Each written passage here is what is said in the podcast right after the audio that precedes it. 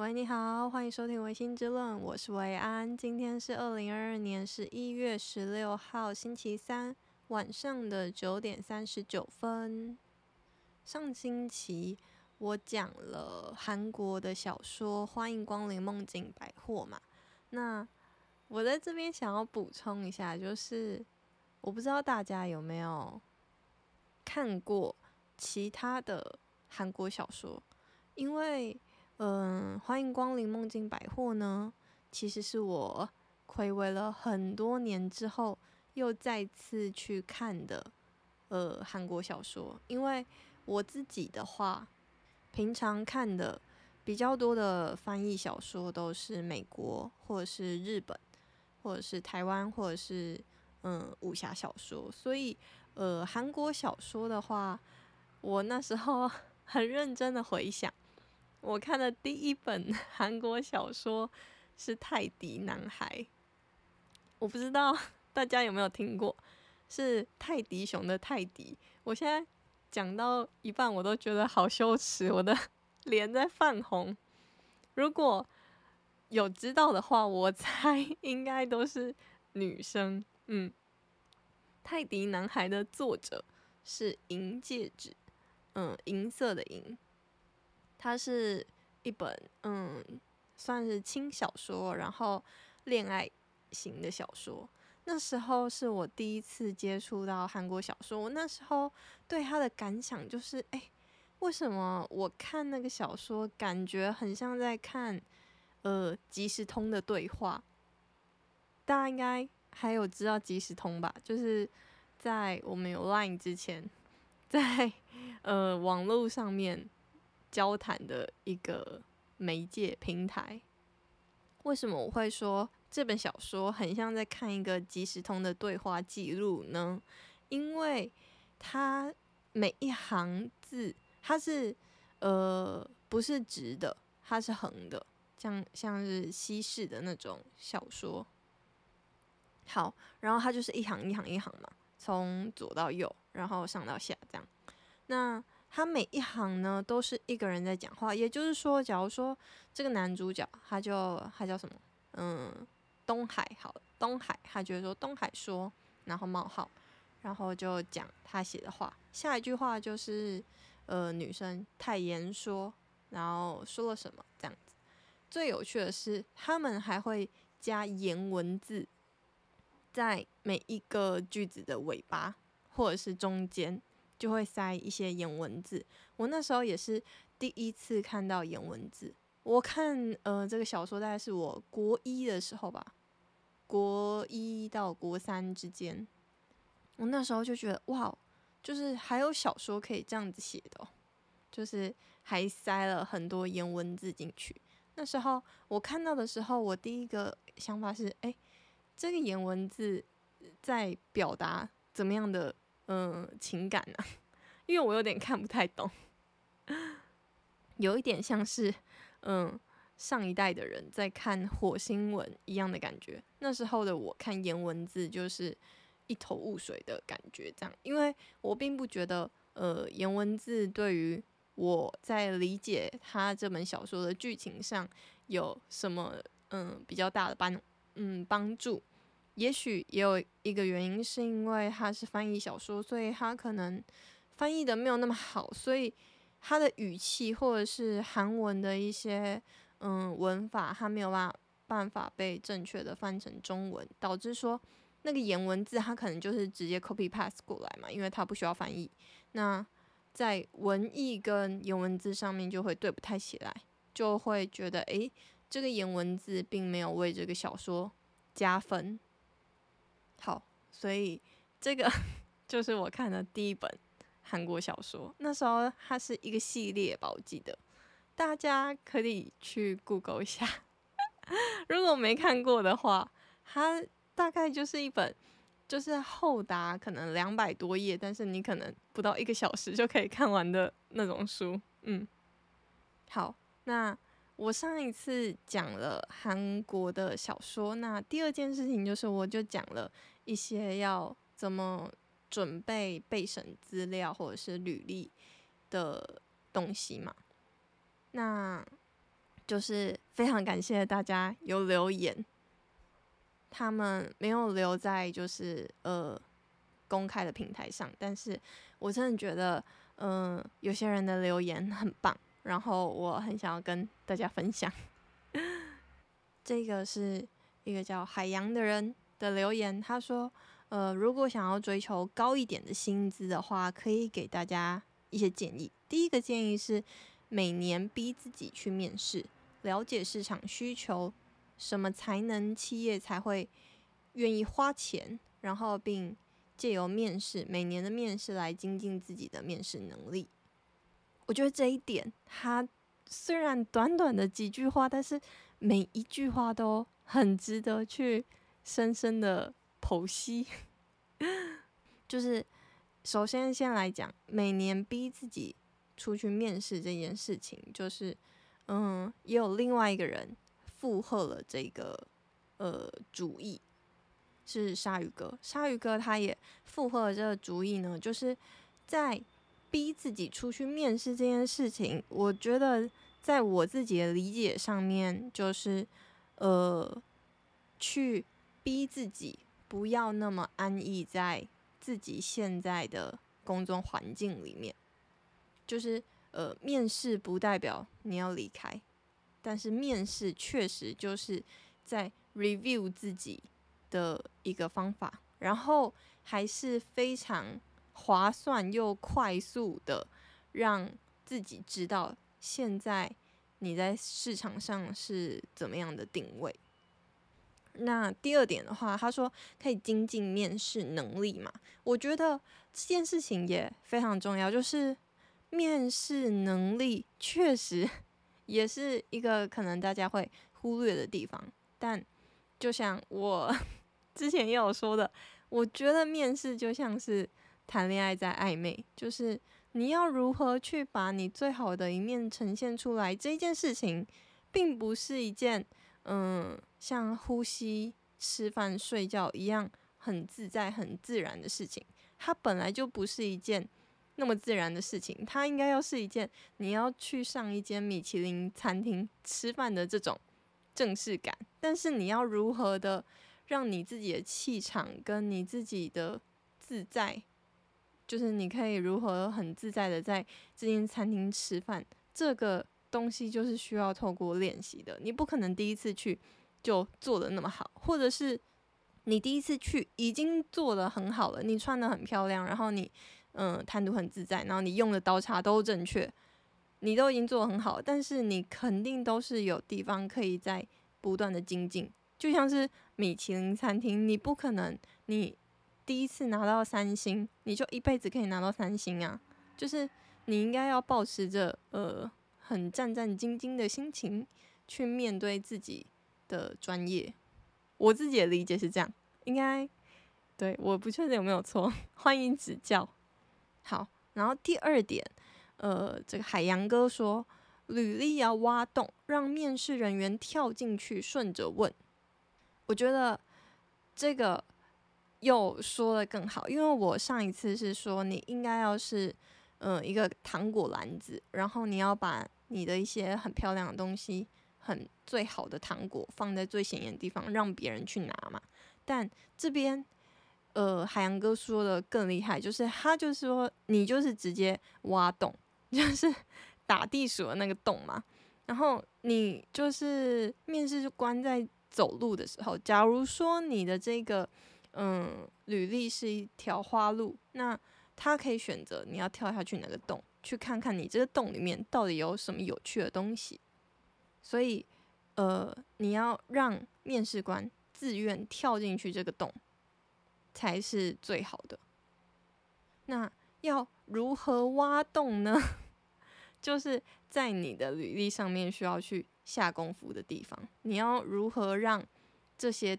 地方看起来很诱人、很可口、很让人觉得啊，我不问一下真是没办法知道更多，或是哦，我好想问他在这里干了什么哦，这样子的感觉应该是这样吧。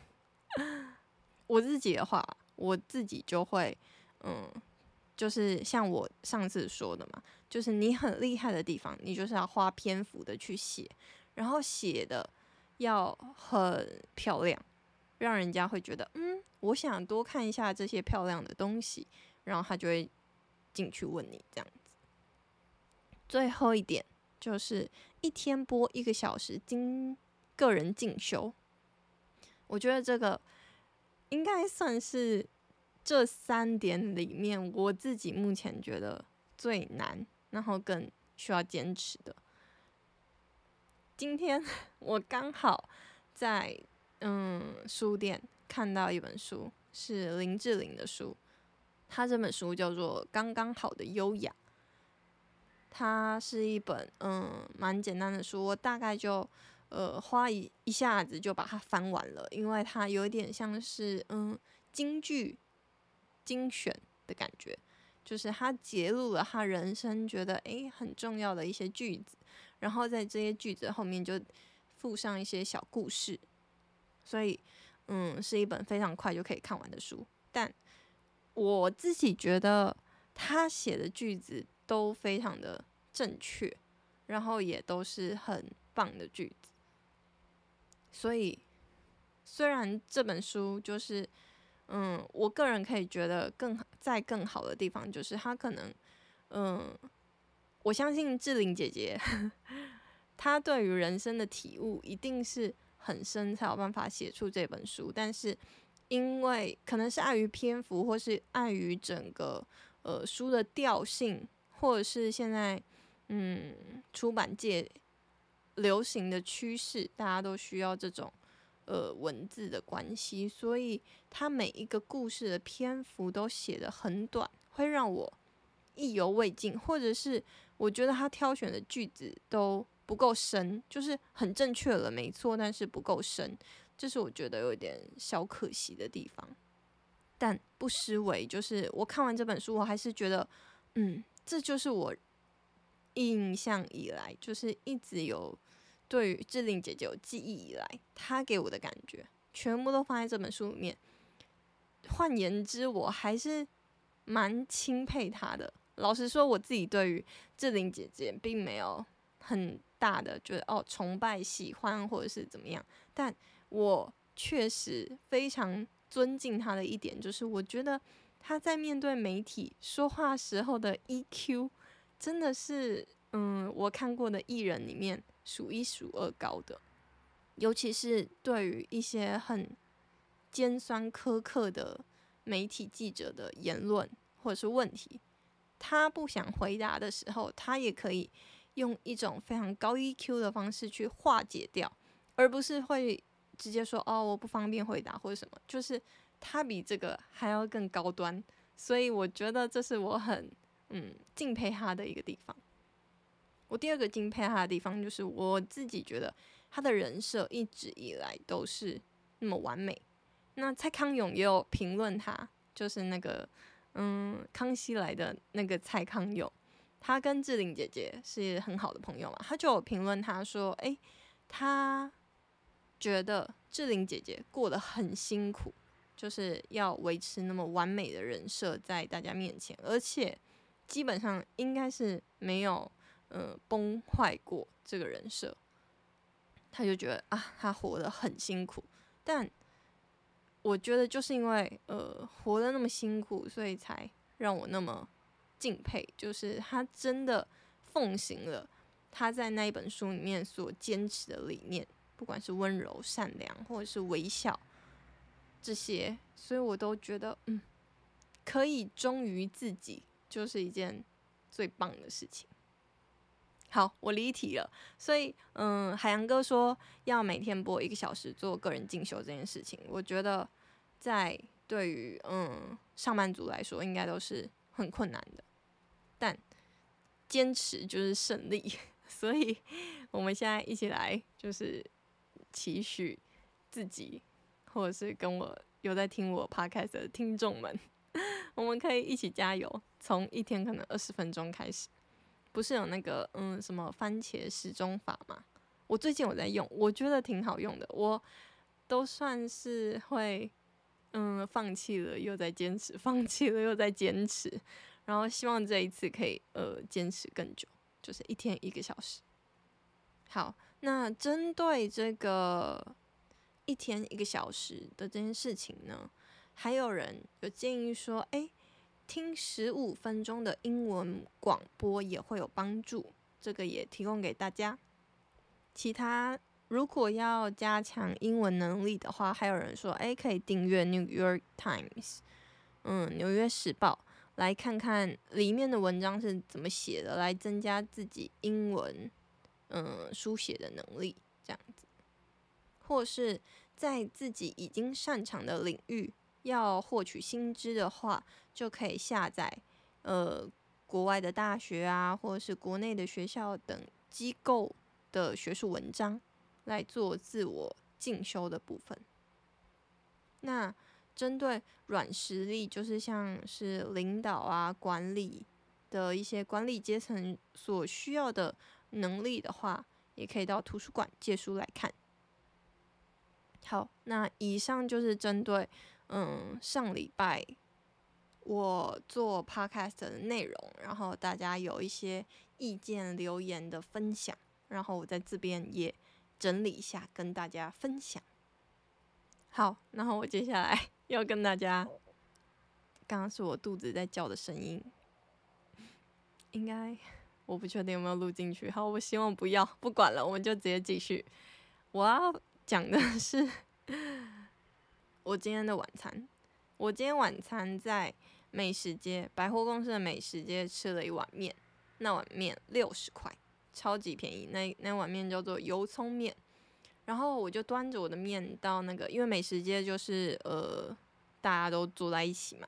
我的斜对角就坐了一个妇人，大概四五十岁。他看到我的那碗面呢，他就说：“哦，你吃的好清淡哦。”然后我就我就笑了一下，我就尴尬笑了一下。我内心想是，因为这是最便宜的面啊，太太。为什么他会说我吃的很清淡呢？因为我那时候端到我的桌上的时候，它是一碗油葱面嘛，所以顾名思义，它里面就只有油葱跟一些绿色的葱。那，嗯，至少我以前 去过的路边摊的面店，他们都会把油葱跟嗯少许的那些葱集中的放在面顶端的中间嘛，就是看起来会量多一点这样，但是。呃，这一间店没有，这一间店它就是随便乱放，所以它从就你俯瞰这碗面的时候，你会看不太到有什么，你就会感觉，哎，这个人好像吃了一碗白面。因为为什么会是白面？是因为它是呃酱油的那种嗯、汤汁，有一点嗯、大概占了碗的三分之一。但是它没有搅拌嘛，所以它还没有搅拌之前，上面的面都还是白色的。那它搅拌之后，当然就会沾上一些酱油的汁，这样。所以那个人妇人就是看到了我好像吃了一碗白面，他就说：“哦，很清淡。”然后我就吃完那碗面嘛，我吃完的时候我就觉得好空虚哦，就好像没有饱的感觉。就是我毕竟就只吃了淀粉，然后我也没吃蔬菜，我也没有吃肉。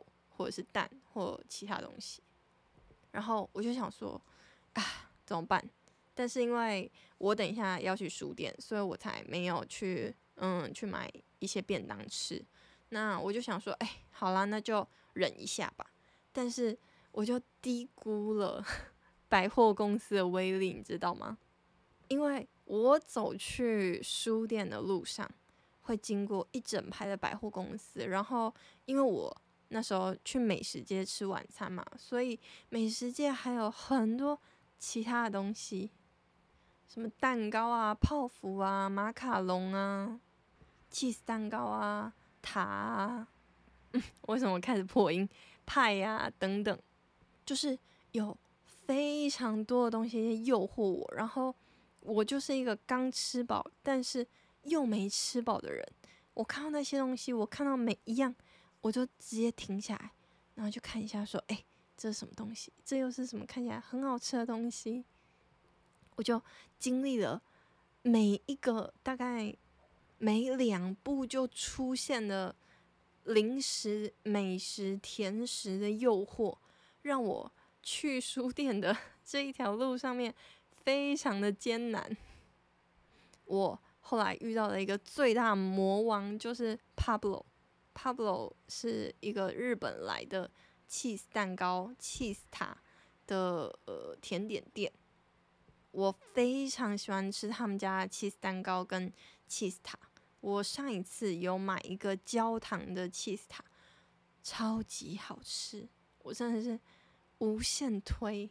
但我今天经过的时候，我就看到还有一个限定口味，是焦糖苹果口味的，我就问他说：“哎、这个限定到什么时候？”他就说：“哦，到这个月哦。”然后我心里就哇，怎么办？看起来好好吃哦，这个焦糖苹果 cheese 塔。然后。我就很犹豫，我想说，我就站在那边，我就想说，我要不要买？我现在很饿，我知道我吃了，我一定会很开心。我都已经可以想象得到，我咬下的那一口，我就可以去，嗯，舒缓掉我今天一整天开会的疲惫跟很累，然后又被下雨天有点灰蒙蒙的蒙住自己心情的感觉，绝对都会因为这个。苹果起司塔而烟消云散，但是我就定睛一看，这个苹果起司塔要九十块。我刚刚在美食街那个大概平均消费要一百八十块以上的地方，我都忍住了所有拉面啊、乌龙面啊、泰式咖喱饭的。诱惑，我很坚定的选择了一碗很清淡的六十块的白面，然后我现在真的要吃一个九十块的苹果 cheese 塔吗？我就非常的犹豫。后来，非常坚强的我就迈出了非常艰难的步步伐，离开了 Pablo。我离开了当下，我真的是一边心碎 一边离开，我就一边给我自己拍拍肩膀，我就说：“嗯，维安，你做得好，你可以的，Go！” 因为我这一次要去书店的目标就是要买手账，就是要买二零二三年的手账。然后我知道，因为我之前有去 算是场刊嘛，场刊过了，我知道。成品的手账都很贵，但是我这一次去，我下的决心就是，嗯，我要去找一本粗用的、堪用的就好了，然后不要去买我梦想中的那一本手账。大家可以现在来猜猜看，我梦想中，我觉得我那一天场刊看到了一本完美的手账要多少钱？你现在可以猜，然后我等下会讲。所以我就知道，我今天就已经要花。这一大笔钱了，所以我现在就不能吃一个九十块的苹果 cheese 塔，所以我就坚强的离开了。离开了之后呢，我就咻咻咻的跑到了这个手账展嘛。当然中间就是经过 cheese 塔之后，还是一大堆的诱惑，麦当劳啊，或者是嗯现打的水果汁啊。或者是 Beer Papa 的泡芙啊，等等，就一大堆的食物，但我都非常坚强的，就是靠着我意志力冲到了就是书店四楼。好，我到了之后呢，我就想说，嗯，我今天的目标就是没有要买我心目中那本最贵的嘛，我就是我自己那时候走进去成品的预算大概就是。六七百块，我觉得我愿意花六七百块去买我明年一整年要用的一个东西，然后这也是我想好的。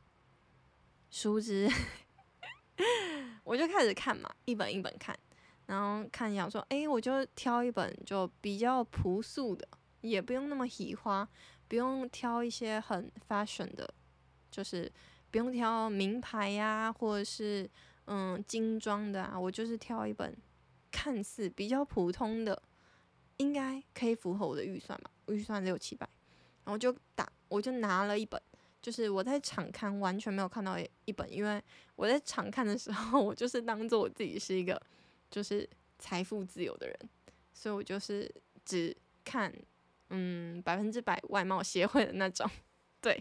但是这一次呢，我就是实际版的维安，所以我看的就是我啥都看，好，然后我就拿起这本，我就说嗯，这一本好像蛮符合我的需求的，然后我就往后面一翻，就是翻到嗯书背嘛，上面有写价钱，一千五百六十块。我那时候心里就哐啷，一千五百六十块，它就跟 我梦想中第一名的嗯梦幻手账一模一样的价钱，一千五百六十。我心里就讲说，如果我要我要买你这本，我还觉得你不怎么样的手账，那我都可以去买那本我心目中的手账。然后我一看到，我就觉得。唉，非常的挫折。那时候心里的想法就是，唉，我是不是还是老老实实的去我家旁边的金石堂买，还是比较符合我的预算？这个成品的手账展可能就是超过我 能力所及的范围啊。说到这个成品手账展，就是这一次是我第一次呃。去，嗯，算是参加嘛，或者参观这个展览。虽然我以前一直以来都有呃写手账的习惯，确实去过去这两三年我都没有。但是，嗯，在大学跟研究所一半的期间，我都有。诶，高中的时候就开始就写手账的习惯。所以，嗯，虽然嗯前两年多都没有写。但就觉得，哎，明年可以给自己一个呃新的开始，所以我就想要嗯重拾这个写手账的习惯。刚好我就在今年搬来了台北，台北就是有这种很多呃非常嗯嘻化的东西，然后他会非常照顾到每一个小众的族群会喜欢的东西，至少呃比。呃，台湾任何一个地方都还要在乎吧，可以这样说吧。所以我就参加了、参观了这个展览，但殊不知啊，这展览 也算是一个高贵的展览呢。好，所以结论就是，我就觉得啊，太贵了，所以我就离开了这手账展。离开手账展要坐捷运回家呢，在呃。在书店到捷运站中间，又会经过美食街，又会经过一大堆的甜点诱惑。然后现在的我又是抱着怎么样的心情呢？现在我还是一个肚子还是有点饿，没有吃到甜点，没买到手账，然后就要败兴而返的人类，在遇到美食街的时候，又就会觉得。更想要吃点什么来抚慰我的心灵，但就是诚如我刚刚讲的，我今天吃了一碗六十块的面，我怎么可能去买一个九十块的苹果起司塔？然后在这个时候，我就在美食街又看到一个最便宜的东西，那东西叫做水煎包，水煎包一颗只要十七块。我那时候就站在水煎包前面想说，嗯。我要买这水煎包吗？我现在的胃肯定是吃得下一个水煎包，但是我知道我吃完了，我肯定不会快乐。我就是肚子可能比较不会那么饿，但是我肯定也不会饱。重点是我的心灵更不会饱。但那么坚强，或者是今天难得，也不是难得，今天活得那么客家的我。真的要就是败在一个苹果起司塔上面吗？不行吧，我们得要就是从一而终吧。就是今天啥都没做了，至少就省到钱吧。我不确定，我内心是这样子想了。然后我就去把买了一个水煎包，然后吃下了第一口，因为那是我第一次吃那一家的呃高丽菜包。我上一次很想要买高丽菜包，但是。那时候高丽菜卖完了，只剩下肉包，所以我第一次吃他们家的包子是吃肉包，吃完的时候是觉得嗯，肉还蛮多的，但呃它很单纯，就是它的肉是没有跟菜混合在一起的，它就是非常单纯的一个肉肉圆在那个包子里，所以这一次我就想说，哎，高丽菜包卖的那么好，那我就来吃吃看高丽菜包，而且我平常吃水煎包的话，我也喜欢吃高丽菜口味的，然后我就买了一个，咬了一口，发现，嗯，这高丽菜包里面竟然没有肉末，哎。它就是纯高丽菜配上冬粉，就是冬粉丝去炒高丽菜的一个馅。然后我吃的时候就有点小失望，我就想说，嗯，好无聊的一个东西哦。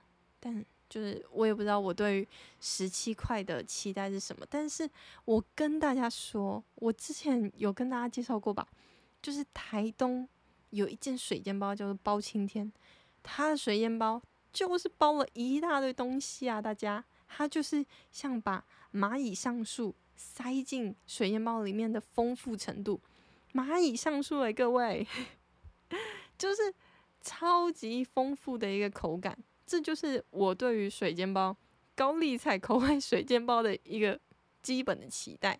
但也许我不应该对台北的水煎包，然后在百货公司卖。十七块的水煎包有这种期待，但我当时的我就是太天真了，对，好，所以我就吃了嘛，我就很失望。然后我吃完的时候，就发现啊，我还是没有很快乐，然后也又对于我自己这个人又有更深一层的认识，因为以前我妈都会跟我说：“你为什么？你真的不要以后就。”被人家用食物骗走呢？你为什么吃个东西就可以那么开心啊？我那时候还不以为然，我那时候就觉得你这边浮夸什么？我哪有因为吃到食物就很开心？我就只是因为这东西真的很好吃，所以我才那么开心。然后，但是 我今天这个水煎包给我的领悟真的是十七块买到这个领悟，其实现在想想蛮划算的，就是我。认知到了 食物对我来说的重要性，跟食物可以带给我的抚慰跟嗯力量。我现在突然讲完，我觉得我自己好像有点荒谬。我希望如果有这样子感觉的人，拜托出来赞下我。好，我现在来解释了，就是我那时候的感觉就是。我突然懂了，我以前对于食食物的坚持，或是我一直以来对于食物的坚持，就是，嗯，我在大学的时候，我们大学有一群人，因为大家都同一个系的嘛，同一个系基本上必修修完，你就是因为我们系上非常多必修，必修修完，你就是会一起下课嘛，或者是中午你就会一起去吃饭，再回来上下午的课。那中午跟晚餐就是大家。可能就是会集体行动这样子，我们就一群女生。我通常都是那个决定我们今天要吃什么的人，因为大家都会有呃选择困难症，或者是诶不知道今天要吃什么。但他们的那种不知道要吃什么，不是那种嗯有一个梗图，不是在说诶男生就男朋友问女朋友说诶你今天要吃什么？然后女朋友说哦随便，然后男朋友说诶牛肉面好不好？女朋友说不要。嗯，水煎包好不好？不要。牛排好不好？不要。他们不是那种，他们是就是我只要决定好要吃什么，他们就会说好的人。所以所有的脑袋风暴跟选择困难都是交给我就对了，因为我就是会决定 今天要吃什么的人。那我是如何决定的呢？我一定是决定说，诶，我今天想吃什么嘛？那我是如何决定我今天想吃什么的呢？我会在。脑袋里面想象，就是我吃下那个东西的感觉是什么？就是我每天吃东西的感觉都会不一样嘛？我不知道大家会不会啦，但是我会。就是我首，假如说我今天要吃一碗牛肉面，就是我今天在想晚餐，然后就有牛肉面跳进我脑袋，然后我就想象说，嗯，我进这间店，我会点一碗牛肉面，然后我吃下那一口面的时候，我今天会有什么感觉？我会幸福吗？好像不会。那我就不要，然后我就会想下一个，嗯，那我今天吃炒饭呢？我会点，嗯，我进那间店，我点个沙茶羊肉炒饭。好，吃下去，嗯，好像还不错。就是，嗯，今天好像是一个适合吃炒饭的日子，我就会去吃炒饭。然后我确实在吃到炒饭的那一口的当下，我就会觉得，嗯，快乐。这样，所以。呃，基本上我在脑袋里面想象到的感觉，跟我现实上面得到的感觉会是一样的。那这件事情会造成的地方，就是因为人都是会往呃自己舒服、自己快乐的方向去嘛。所以我既然知道什么东西会让我快乐，那我就会去做。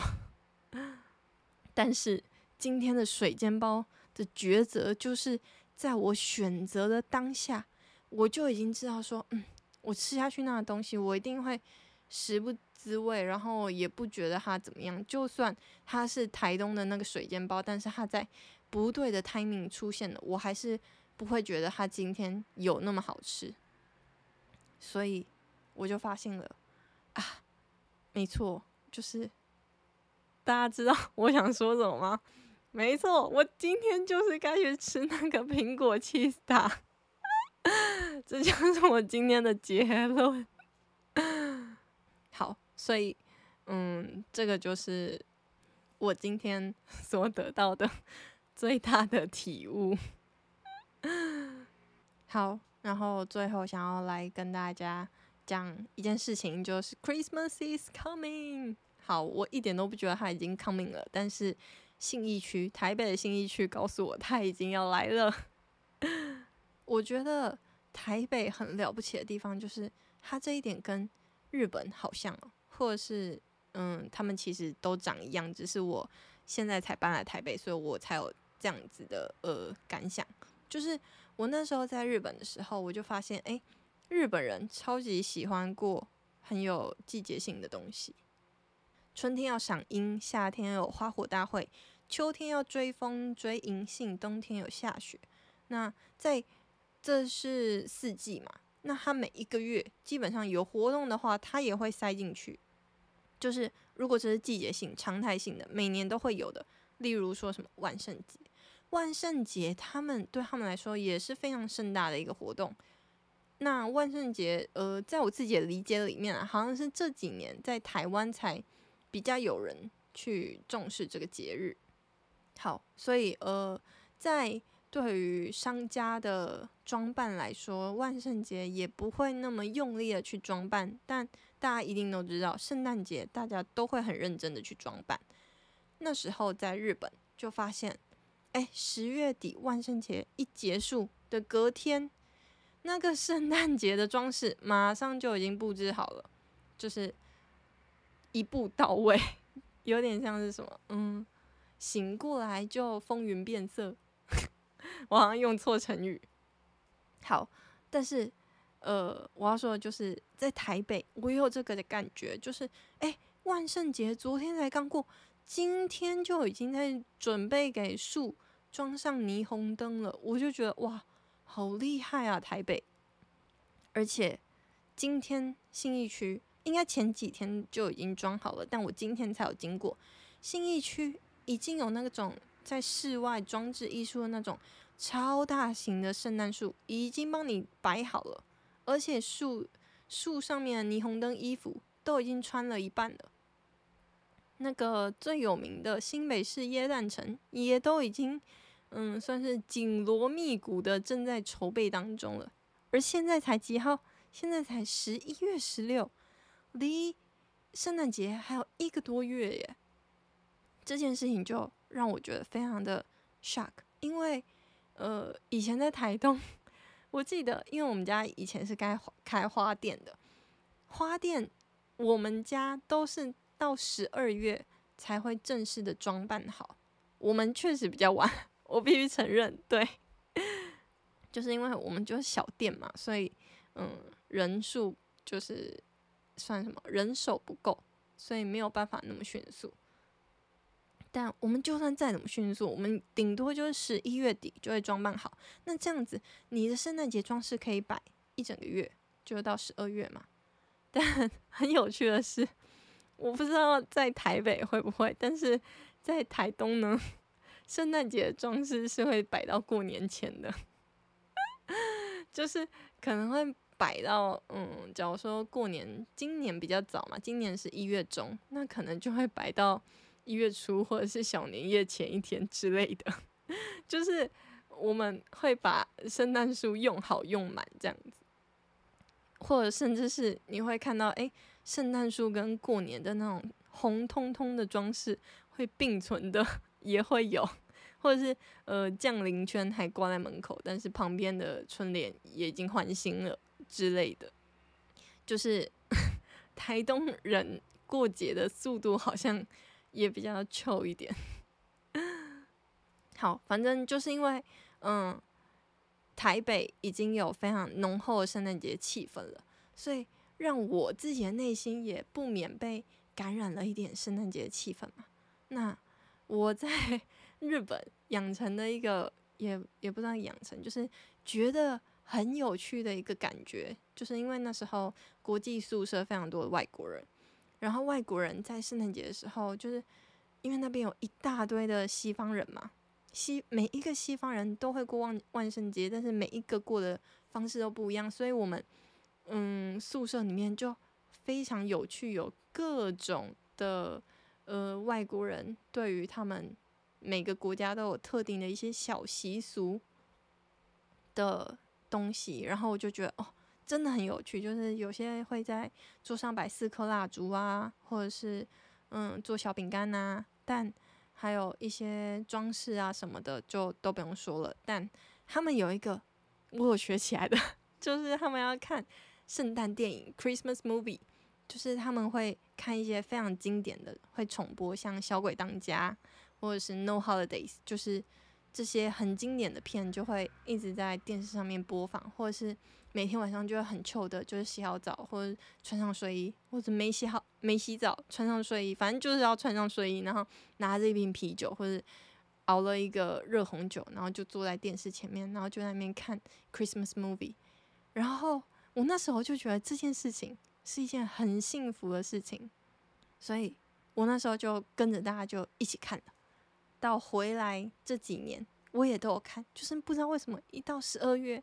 可能是因为回来之后也都开始一个人住，所以就会觉得哦，一个人住，然后一个人窝在家里看 Christmas movie，好像很赞，不是很像很赞，就是我自己会觉得啊、好幸福哦，就是圣诞电影就是一定会有我最喜欢的东西，就是 happy ending，而且是极度 happy 的 ending。那它中间也不会经历一些很悲惨的事情，它的一些悲惨顶多就是一点点戏虐成分的，然后也不会到就是先让你先哭再快乐，不会，它就是从头到尾就会粉红泡泡或者是绿色的泡泡、红色的泡泡，就是整个氛围都会是非常 happy 的。好，我说了那么多，就是因为我想要跟大家介绍一个今年二零二二年。最新的 Christmas movie 叫做《圣诞亲情》，它的英文叫做《Falling for Christmas》。我想这部电影应该在台湾有已经掀起了一阵小小旋风，因为它的男二是台湾的一个女主持人的老公，叫做 George，但。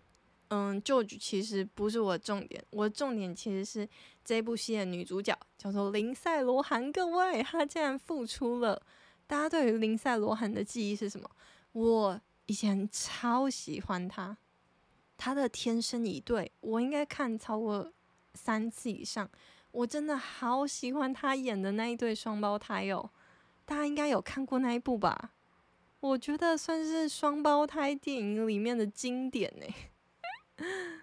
然后他演的迪士尼电影那个《疯狂金龟车》，那算是诶，金龟车什么？金龟车赫比啦，也是一部超级经典呐、啊。还有《辣妹过招》跟《辣妈辣妹》这些，以很久以前，大概十几年前的电影，在我心中都是，在我那个时候，我真的觉得他就是女神级的人物。我就觉得啊，怎么可以有长得那么好看的人呢、对，好，但反正就是会让他之后就是，嗯，因为人有嗯出现一些问题，所以他就比较消失在荧光幕前，或是在荧光幕前的嗯状态可能都不是那么的好。但他在这一部里面，就是《圣诞亲情》里面呢，超级好看，就是又回归了他本来甜美的样子。然后我就觉得，嗯，我童年的记忆有回来，然后还是演了一部 Christmas movie，我就觉得赞，给推。对，好，那就推荐给嗯喜欢看圣诞电影的人们。